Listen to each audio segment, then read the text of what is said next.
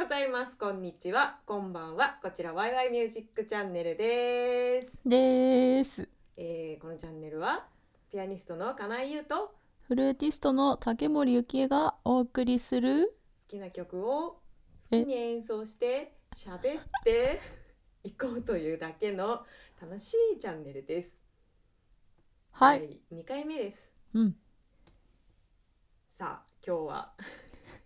今日どうしましょう。見てください、私のこの靴下を。えーそれめっちゃ可愛いそう可愛いんですよ見せられないのが残念なぐらい可愛いちょっと私のこの白ソックスのこう足首までの白ソックスの側面にベティちゃんのベティ・ブープのね顔が描かれていますあの刺繍刺繍されています、私ベティちゃんわかんないと思ってたけ どうん一回 USJ だっけユニバーサル・スタジオ・ジャパンでうんわからないながらに写真撮ってもらったことあった 羨ましい何それめっちゃ羨ましいんですけこれど何のキャラクターだろうって思いながら写真撮ってもらったことあった わひどい分からずに撮ったのだから見たことあるからじゃあ撮っといてもらおうかなと思って撮ったことありますねめっちゃ可愛いと思うのすごいなんかあの別に詳しくはないんだけ ど私は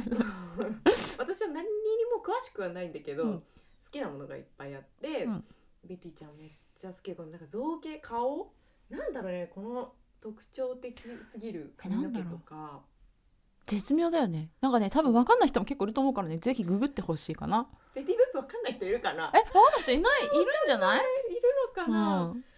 うさビレッジヴァンガードに行くとベティ・ブープグッズが結構いっぱいあっていつも私は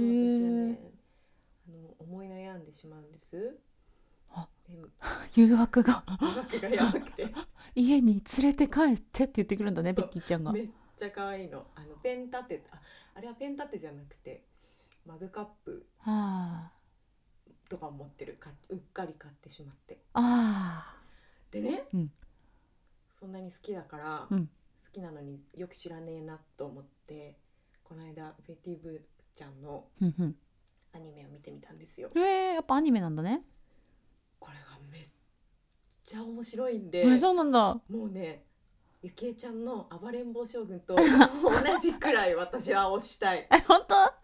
本本当に見てほしい当分かった、マジで超面白いでもねあのねシュールすっごいシュールでへー現代日本ではちょっと流せない系の世界観かな、わかえんないけどアメリカンな感じのアニメってことうんすごいアメリカンですっごい皮肉うん聞いてんだけどまあなんかとりあえずね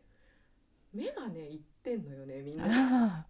ベティちゃんも目ちょっとちょーちょっとねっといっちゃってるじゃない怖いよねあれこれが動画になるとあそうこういってるへ目が、目ーがやばい登場人物みんなえトムジェリーみたいなな感じえっとねうんちょっと近いけどもっとなんかね何が幸せかわかんないよねあははみたいな感じ哲学うんうん哲学じゃないんだけ分かった、まあまあ見た方が早そうと分にかかくった見見てるわどなんかうんいくつか見たらちょっとわかると思うでもすごいやっぱ絵が可愛いちょっと実写とあの合わせたりとかた相当昔のアニメだと思うんだけど、すっごいあのアーティスティックでへえ非常に刺激を受けました。ふーんというのもねあのこれ第2回ですけれどうんも、うん前回第1回で、まあ、私たちこれ基本フリートークでやって、まあ、一応なんかこういう話題を話そうかみたいなのをざっくりは決めてるんですけど、うん基本ぶっつけでやっていまして、そうねまあ、前回好きなもの 何って池ちゃんに振られた時にプリントしか答えられなかったそれさっき食がべたやつじゃんってなったもん非常に不甲斐なくてですねあれから私は自分は何が好きなんだろうってリベンジしたかったんだリねベンジしたかったんです考ねえたんですけど、まあ、言ってベティちゃんもそんな熱弁を振るほど詳しくはなかったからあれだけど好きは好きだからね、うん、一応言っとこうと思ってそんな別にいいんだよ無理して見つけてなくたってさ いいんだよでもさこの間はさ純一郎のプリンをゆきえちゃん家に持ってきてっていう話をして、うん今日もゆきえちゃん家にやってきて、うんまあ今日は小川県のそうレズイチといやさすがですよ持もってきたんだけど私なんかもうスイーツおばさん ういやいやいやいや毎回高級なスイーツくれるからさいや本当にい高級ではないのねお値段はあれなんだけどあのやいやい美や味しいものをねこう食べてもらおうと思って取ってくるだけどなんかだんだん私お菓子押し付けおばさんみたいいなやいや感もうねスイーツババアと小じきババアだよもう 本当に今日は何持ってきてくれるのかなじでもうレーズミッチはもう絶対に小川県っていや美味しいよねね本当美味しいいでもうあのああねこの電話予約できるんですよレーズへミーッチあの売り切れちゃうからあーあの前日までにあの予約しておくとうんまああの取っといてくれるからうんね、あのちゃんと自動音声でねえ予え約できるんー、です。便利そうあだそかうなんらだ一箱うん予約して、うんで取りに行くよね寄ってきたら、そこにシュークリームがあったからあー美味しそうと思って買ってったら美味しかったよね。いやなんかね小川家のシュークリームは中にその入ってるシュークリームだクリームの部分がうんなんかもうずっしりずっしりしてた。ずっしりそのなんていうの身が詰まったこうなんかシューの中にパンパンに 入った重かったカもスん。タードもうすごかった持った時ちょっと文鎮みたあいな。ねすごかった紙ぐらいだったら余裕で抑えられるぐらい重いカスタード確かねでそれを囲む薄い綺麗なシューのに。生地がうんうんうん。こうほんと絶妙にマッチしていやそうとても美味しかったですねね。これ新発見でしたね。うん、本当に最近は。今日もありがとうございましとんでもないです。もうすいません。いつもた。ありがとうございます。いつもお邪魔しさせていただいてありがとうごいえいざいえます。とんでもございません。そうやってね、お菓子を食べながらさいつも楽しくゆるく集まってねるわけですけど、今日は、はいえー打って変わってゴーベール特集を始めたいと思います。えっとあ、数えすたごらいよね。うん、えっと三回にわたる。にそう。え、四回じゃ四な回にい？わたうりわんた、ります。二三四五回までそずっとゴーベールですそうおなの付き合いください。う。やばくない？なんかこの一回目がさ、そもそもこびこびて。こびてキングヌーにしようっつってんのにそれからいきなりゴーベルって振り切りすぎだなって思ってるんだけどこびる記憶はどこへ行ったんだろうね。そうでも好きすぎて私ゴーベルがそうもう好きなものの話をさっきしたけどさやっぱりうん好きで言うとゴーベールはすすごい好きよね。すごい好きわかる本当に好きもう好きすぎて名曲集なんかゴーベルのその曲集があるんですけどその曲集買っちゃって、うんいやもうゆうちゃんこれ絶対やろうっつって渡したら全部やってくれるってことなん で だからその本をとりあえず制覇しようっていうだけのねその本からじゃあやろうかって言ってあの4回にわたるわけなんですけどそうそうそうゴーベールはフランス人そう、ねフランス人そうだよねだってベートーベンとかさモーツァルトとかならわかるけどさ、いきなりゴーベルですって言われても誰って感じだよね。誰ってみんな思うんだろうねあのもちろんね音楽家であったら、まあ、知らない人はいないと思うんだけど えでもさ実際ピアノ曲はあるのないんじゃないないよねゴーベール作曲のピアノ曲って聞いたことないけどねそうでしょ調べたらあるのかないやだからやっぱり管楽器のしかもなんか限られたフルートの人たちしか知らないんじゃないかなと思ってるフルーティストでもあったんだよねゴーベールが、そうですねもうフルート吹けて、うんまあ、指揮もできてうん、作曲もでききちゃって結構あちこちの指揮者もやっててそううんでまあとにかくフルートの曲が多いからフルーティストはみんな知ってますけど、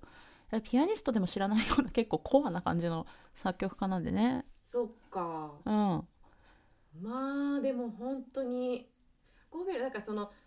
めちゃくちゃ有名じゃないっていうのはこうなんて言うんだろう代表作みたいなこれが一番有名とかそういうこうパッとした曲が特にないじゃないのかなからかなって思ってるんだけどなんかでも全部いいみたいな。そうだねどうだろうねまあでもフルーティストっていうかまあ高校生のうちにやっとかなきゃいけない曲集っていうのがフルートやる人は絶対あってうんうんでその、えっとね「フレンチコンポーザーズ」っていう曲集なんだけどほうその中にねゴーベル2曲入ってるのね。うんうんうんでそれが、えっとまあ、今回もやる、えっとノクターンと,、うんうん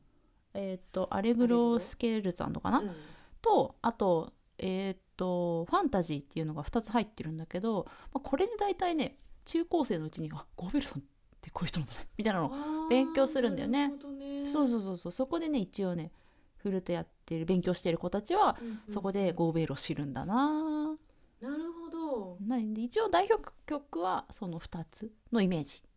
じゃあ私たちにとってはなるほどねええごめんえっとノクターンとスケルアリグロスケルツォとフうんァンタジー、そうそうそうそうなるほど私はね、うんあのもう初めて何でもやっぱり室内学であのー誰かと一緒にやっそうだよねてゆきえちゃんともさうんやって,、やってたじゃない昔うんうんうんでやっぱあのさ「古代のメダル」があったでしょ「古代のメダル」っていう曲があってうん「メダルアンティーク」っていうそうとそれはねフルートととバイオリンとそうそうピアノのトリオの曲なんですけどそうあれがね本当にいい曲で本当に楽しかったのあれやった時そうだったんだ 嬉しいよかった本当に楽しかったの。であの「古代のメダル」って、まあ、ちょっと変わったタイトルだけどすごいさなんかロマンあふれる名前じゃないこう不思議だよね古いさう金ん貨とかがさこう海のさそこの方にさそうそうそうそうこう日の光がちょっと差し込んでキラキラキラキラってこう海を漂ってそこの方に落ちていってもしかしたらその海の底の方にはあの古代都市みたいなのがあるかもしんないみたいな雰囲気のうん曲だったんだけど、ねなんて素敵な曲なんだ本当にそういう感じのそうだ響ねきのする曲だったのね。だけど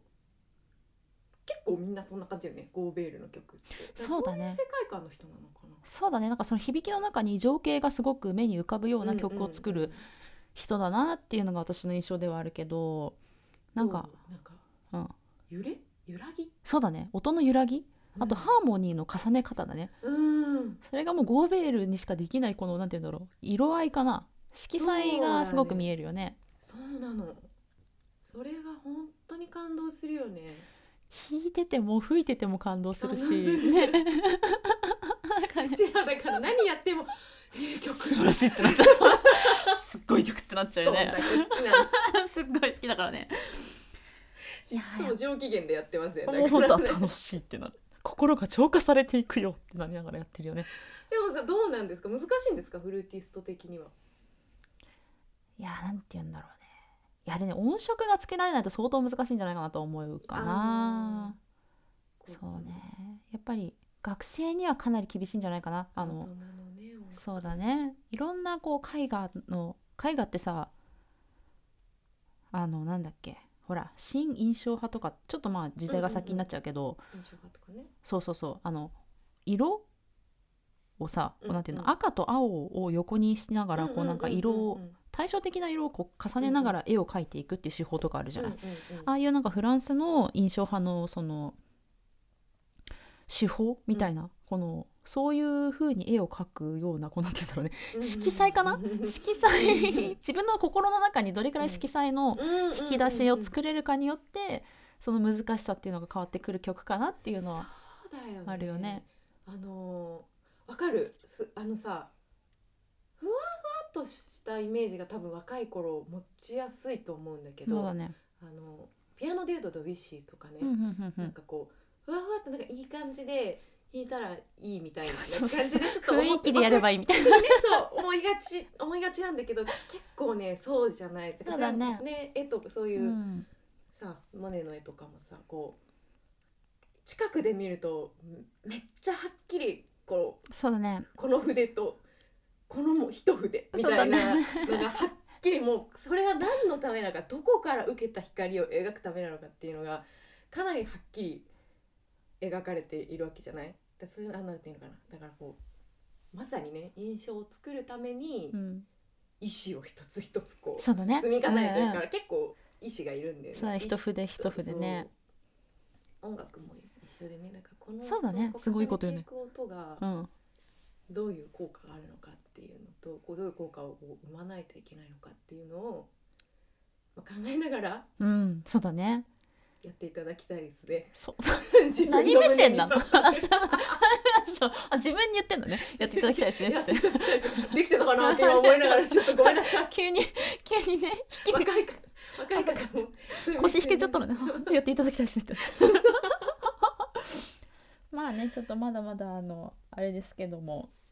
とりあえずじゃあ1曲目ははいはい「ロマンス」というそねうねロマンスね2曲あるらしいのねあのゴベールそう何年版と何年版ってなってそうそうそうそうそうそうこれねこういや今日今日今日やるのは1908年版なん8だけ年版どか5年版もあるんだっけそうね5年版めっちゃ素敵なんだよねいやめっちゃ素敵だからねちょやりたあい よそうなんだまたゴベールやろういつか回またやろういや5年版がめっちゃ素敵なんだよ今回はちょっとできなかったけどっていう曲がいっぱいあってあとあのシシレーヌとかもやりたいしいやいいねあとスイット曲組曲もやりたいでしょあそうねえ組曲っ組曲て何のゴベールゴーベルに組曲多分あると思うんだけど多分ねあれ私の情報怖いな多分あると思うんだけどあそうなんだごめん私知らないわあそうなんだちょっと後でこれ調べてみましょうあありがとうごめん私知らなかったら恥ずかしいねいや恥ずかしくない優しい優しい優しいいやっていう私も知らなかった からあるな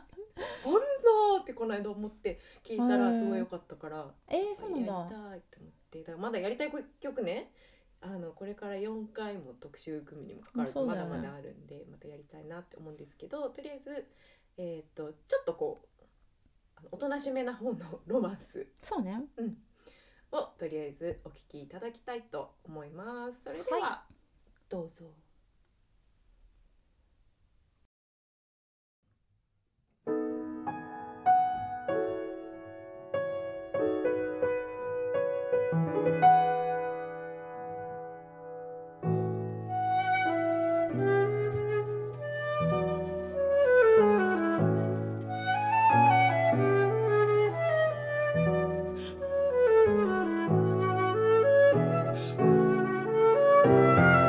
「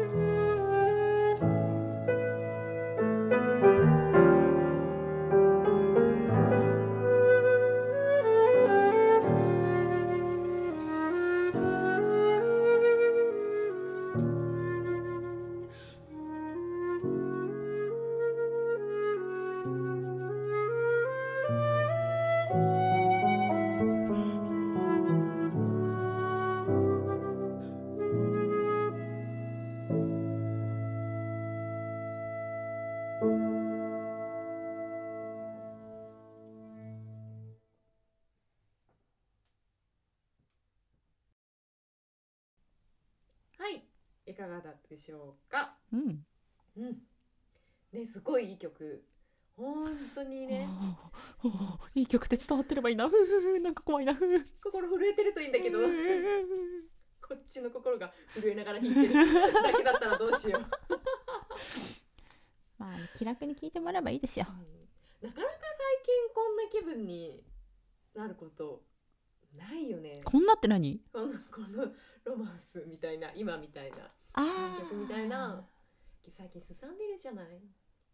ニュースもさあそうね。まあちょっとね精子かかっちゃうからね。でもまあこういう気分に、まあ、なんないか普段なんか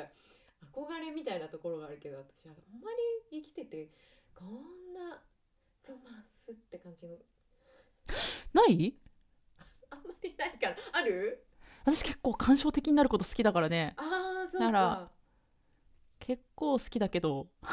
やそういう気持ちになるのは好結構好きだけど。きです好きです好きうん私も好きだけでもなんかロマンスっていうとなんかもうちょっとこう愛とかどうんうんうんうなんか結構、結構がっつり私はごめんなさいねジョージとかそういう系が思い浮かんじゃうんだけどジョージジョージジョージジョージジョージねジョージです恋のジョージのえ恋のジョージのねはいそうです、はい愛のジョージ恋のジョージのジョージです、はいすいませんすいまはせんいこの解説めっちゃ恥ずかしいんで本当にやめてほ しい人の名前出てきたから あジョージジョージでしょそれごめんなさい違いますよとかそういうね感じなそそそうそううそそうう雰囲気はどうなんだろうねいやなんかゴーベルに関してはそういうなんかエロいとかそういうのあんまりなないなってやっぱりやっぱりなんかだろうなんだろうそのロマンスの中でもすごく純粋だったりすごく綺麗なものだったり、愛っていうものがとっても綺麗なうんうん素敵なものとして書かれてるような感じがするかな。なんか少なくとも例えばまあロマンスだからといって必ずしもその恋愛のことを描いたかっていうとまあもうここまで時代が進んじゃうと定かじゃないけど、まあね、もしそうだとしたらこのロマンスはなんかこうこのロマンスに出てくる うん、あの女の人は絶対白いワンピースを着ているそうだね間違いなくこうすごい髪が長くてそ白いうワだンピーねスを着ていて裸足で丘を走っているみたいなあーそうだねそそうういいうう感こじうだ純よね真無垢みたいなのがすごく見えるよね。そうそういう雰囲気は確かにあるかもちょっとどちらうんそうだねさ爽やかちょっと入ってる気がする私としてはのまイメーあジそうね、まあ、このロマンスに関してはそうだうね、んちうょんっとそういう感じあるかな、まあでこういうね響きがまあいわゆるフランス音楽らしいと言って差し支えないと思うんだけれどもふんふんふんふん非常に意外と言葉にしづらいよねフランス音楽らしいっていうのうんが結構、がっつり抽象的だから、 そう なんですまあでもそう比べるとやっぱ違うよねっていうのはわかると思うまあねだけどドイツ音楽とはまあ全く違うよねやっぱり色彩が見えるのがフランス音楽かなっていうのはあるよね。うんうんうんそうそうでもともとはそのうんいわゆるこういうね漢字のところにたどり着くまでフランス音楽っていうのがいかにして生まれたかというとまあそれまではやっぱりドイツうん音楽の方が、まあ、主流だったとそうだね業界ではね。あでだけど、まあ、戦争でねフランスがちょっとドイツとかその辺りに負けてしまって、うんまあ、ちょっとナショナリズムをこうなんかこうなんとかしていこうみたいなふんふん運動があったわけですよ。ふんふんふでん芸術もねもう例に漏れずこうプライドフランス人としてのプライドっていうそうだね運動があって、えーこ国民音楽協会っていうのが作られたわけですね。うん発起人がねサン・サンスとかなんですけどササン・サンスは有名な作曲家だ よなんですけど代表そうだね代表曲は何かな曲何かな動物の謝肉祭はサン・サンス楽しいよね、楽いしい曲が多い気がするけど私は好きよ。結構でもねサン・サンスはねあれなんですよあの発起人あのフランスのためを思ってさあの自分の国のことを思ってさそうやってさあの立ち上げたにもかかわらずね結構ディスられたりするんですよねあかわいそうかわいそうなのありがちなやつだねそれねあの全然フランス的ではないとかって言われちゃったりするんですよね。まあまあでもとにかくそのサンサンスのことはいいんだけど、うんえーそれそういう運動があって、うんそれでえっ、とまあ音楽というのは大体、まあ、文化というのはねジャンルがこう、まあ、つながっていますと。まあドイツ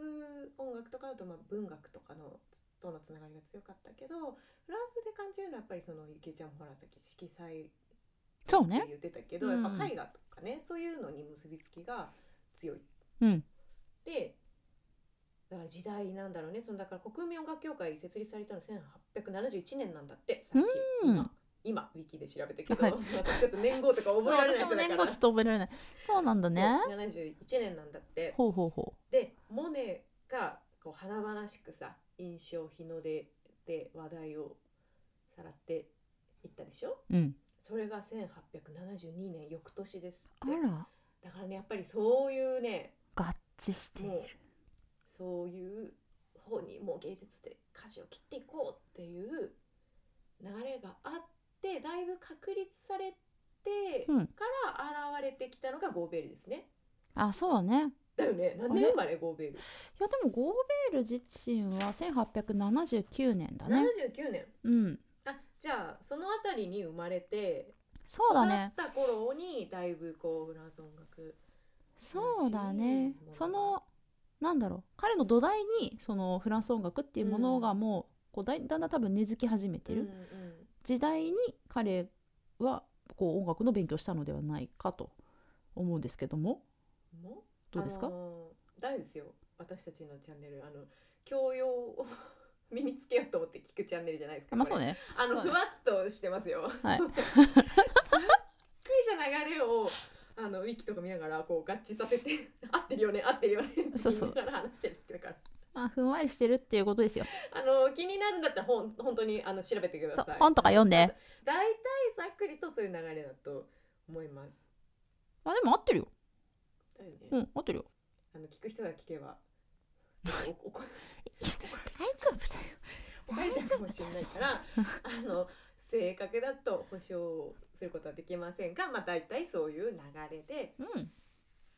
フランス音楽っていうのは出来上がってきているわけですね。そうそうねまあドイツに対抗してると言っても過言ではないですねうん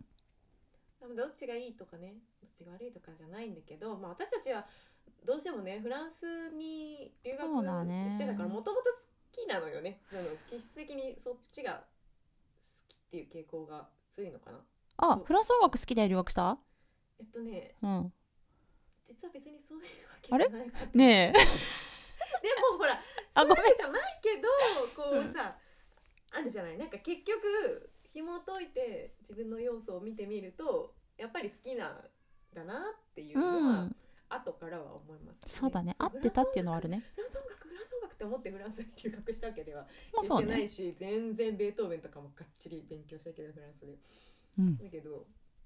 まあでもそういう傾向はあるんじゃないかなとは思ってますけそうですねど、うん、おっしゃる通り土井さんでもフランス的な感じですよねフルート、うんなんか私はねドイツものが本当はすごい好きなんだけどうん、音的にちょっと軽い軽いっていうか軽いっていうか何て言うんだろうねちょっとお音のその傾向的にはフランス音楽の方が向いてるって言われて、まあでももともと月谷先生が言ってフランスに行ったんだけうん、あど、そうなんだ、、うん、それがフランス人だったっていううんあ感そうじそだう、ね私もそのパターンだうんうんそうだよね先生がフランス人だったのねそうだよねそうそうそそううそうまあでも音の傾向的にはやっぱりフランスものの方が得意ではあるかな、うんうんドイツものめっちゃ好きだけどねいやそれはそれでね素敵だけどねなんかあのドイツものの方がさなんか人間味あるじゃん人気み人間味人間味そうなんか人の感情とかさ、うん、うんうこん、の苦しみとか悲しみみたいなのが結構好きなんだよねそうだよね内面的なことがそうだねでも確かにフランス音楽は描写的なことが多いそうだらね確かにちょっうんと客観的と言えなくもないのかな視点としてはもうそうね内面からっていうか外から見たものっていう面もある、うんそうだね確かにねうん、だからそうねだからドイツまあまあいずれやろうんうやりましょドイツものう ぜひなんかやったよね昔ねシーマンう一緒シにやったーマよンだねうんあれもすごい良かったいやだからねやっぱ疲れるんだよねシューマンとかやるとさうんわかるわか るあの眉間がだんだん重くなってきてる信じられないぐらい別の別のベクトルで力使う からさはあ切り替えがえぐいよね。えぐいねあれはねまあ好きです没入みたいなあも感うじ。ねしって思うけどでも楽しい綺麗だからね いずれやりましょういずれやりましょう、はい聞いてくださいよそっちもそうそう今回はちょっとねご利用していきますけどねフはラいンス音楽、ご利用してことはないですよえええええ聞いていただきたいんですよ皆さんにそうそうそれはそうですそうですすよで次にお聴きいただくのは、 2曲目ねそう「水上にてうん」という曲でなんか今お話しした通りねその描写的なところっていうのがすごく、うあんの強い音楽だと思うんだけど、そうねまあでもドイツ音楽でもフランス音楽でもやっぱり水をねテーマにしたうん曲っていうのはまあ本当によく作られていますね確かにね本当に多いよね多いねえもうね本当にさわさわさわさわさわさわさわさわ弾かないといけないわけ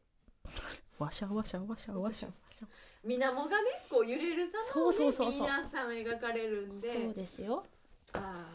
ー大変なんだよねこ水うね系の音楽が、水系はねこのやっぱ反射の具合がさ水と太陽の反射の具合がさこの音符の形によって結構違ったりするじゃんどす黒いのかなんかそれこそくなんていうの水が透き通ってるのか、うんうんなんかだいぶ音符の形で水の様子が見えるじゃないうんうん、ピアノは大変だなっていつも思いますよ。あだからさあのーしばらく私結構今回このピアノをね弾くのがね久しぶりだったじゃないですかブランクがちょっとありましたね そんなことはないですよサボってた時期がねー震えますけどそんなことはないですよ。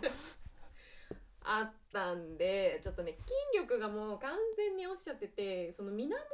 系の曲うん、が 出るよね。もうそうだねバレるやつだから。こうもうね全然筋肉が思うように動いてくれなくて本当に嫌だったんだけどまあもうしょうがないと思ってねあのそんなのは1日2日で戻ってくることじゃないですからもうこれでいいですって言ってなんかすごい ねもうなんかさ言うことが修行僧みたいで1日2日じゃ戻んないですけどまあ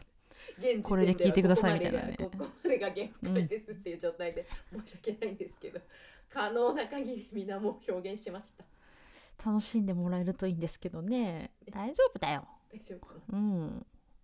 大丈夫だよ。そのそれあそうこれ読む、うん読んで素晴らしい読もうか、うんこれね曲集にね書いてあるんですけど皆も違います「水上にて」「はじめに船歌風に」とありえっとね「アラバルカローラ」って書いてあるんですうね、ん。あ、そうバルカローレみたいにそうそうバルカローラみたいにってバルカローレみたいにって書いてあって船歌ってことね船歌風にってあって水に映る光の反射そしてゆっくり漕ぐボートというように極めて、えー絵画的でありそれゆえ印象派的作品って書いてありますまさいやちょっとこれ日本語難しくない大丈夫 まあこうあれですよ水にそのねやっぱり水面に反射して光るに。うん。この光の様子とかその、えー、と水の上を行くボートなんていうんですかね小舟かな小舟の様子をすごい想像して聞いてもらえると私的には嬉しいかなって思いますそのボートが進むことによって水面の揺れ方も変わるじゃない、うんうんうん。そういうところもそねう結構ね楽しんであの考えながら吹いたんで演奏したんであーいいこと言う。素敵だよねもうそれを考えただけで心が震えるぐらい楽しいんですけど私とし てはめっちゃ楽しかっためよっねちゃ。楽しかったこれ本当大好きいやでもね聞いてっても楽しんでもらえるといいなーいいなーってね。ね、伝わるといいうん。な伝わるといいね。。こういううのさやっぱさなかなかねこういうオタクっぽいことってなかなか自分のコンサートとかでもさ言えないからね、ここまで話せないよね。そうう。だねだってさおお前そこまで言ってこれからそんえ大丈夫か演奏みたいな感じになるよねやっぱり ねバカがそうそう そうそうハードル爆上げしてるけど大丈夫かってなるからねやっぱり確かに。そう今言ったことが完全に伝わるように表現できてるかっていうのは、まそうこんなにさこんなに曲の愛を語ってるのにうなんかおまあうん普通っていう、まあ、なるとちょっと悲しいよね、まあ、そこはまあしょうがないんだけどね、まあ、楽しんでちょっといいんですけどあ、ぶつぶつ聞言いいなてがるら。はいブツブツ言いながらぶつちぶょつっ言いながら、でははい水上にてをお聞きください。とはいどうぞ。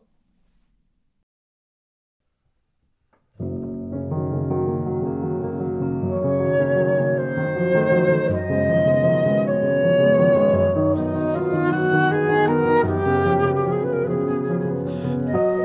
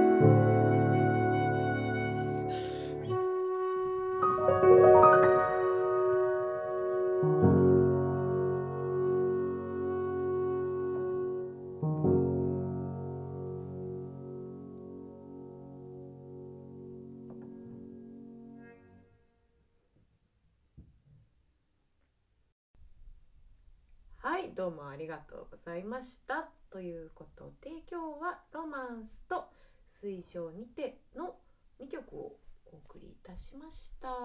いで次回は、えー、と次回も次回は少し曲が大きくなるかな。えっ、とえっ、となんだっけ「子守歌」と「えっ、とノクターン」と「アレグロスケルツちょっとさっきちらっとお話にも出たねあの2曲セットの曲をお送りしたいと思っております。これ少しずつねあの重くなってってんですよね。あそうだね今回はちょっとねこうさらっと短いの2曲でお送りしましたけどだんだんおあの質量がね増えてきますので、 ちょっとぜひついてきていただきたい。うん。でも、あの、後ろに行くにつれて、あの、知ってる人もいるんじゃないかな。ちょ、ちょっとだけその有名になっていくかな。その、ゴーベルの曲の中では、有名な曲になっていくかな。なんかどっかで聞いたことはある気がするみたいな感じするかもね、コムリュータとか特に。うん。そうだね。うん子守歌は結構ね、あの、このモチーフっていうのかな。うん、メロディーの形は結構使われてるから、そうなんだうん。だから聞いたことあるような気がすると思う。じゃあそちら第3回もね、あのお楽しみにしていただけたらなと思います。それで、えっと、前回ね一応こうリ クエストを募るにはどうしたらいいんだろうっていう話をしてて一応、えっとツイッターで「うんハッシュタグ、あーそうハッシュタグえっとねワイワイミュージックってちょっと調べたらこれちょっとねこう名前決める前に調べないといけなかったんだけどワイ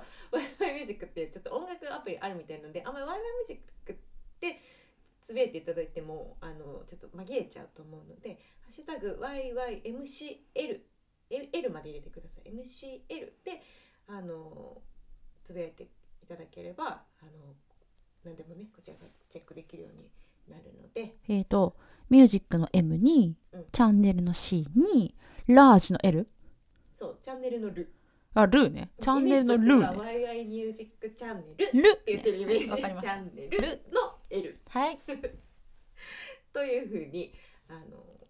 打っていただければと思います。はいハッシュタグ YYMCL 大文字でも小文字でも大丈夫です。のでぜひリクエストを寄せていただけたら嬉しいです。お願いします。それではまた次回。さようなら。バイバイ。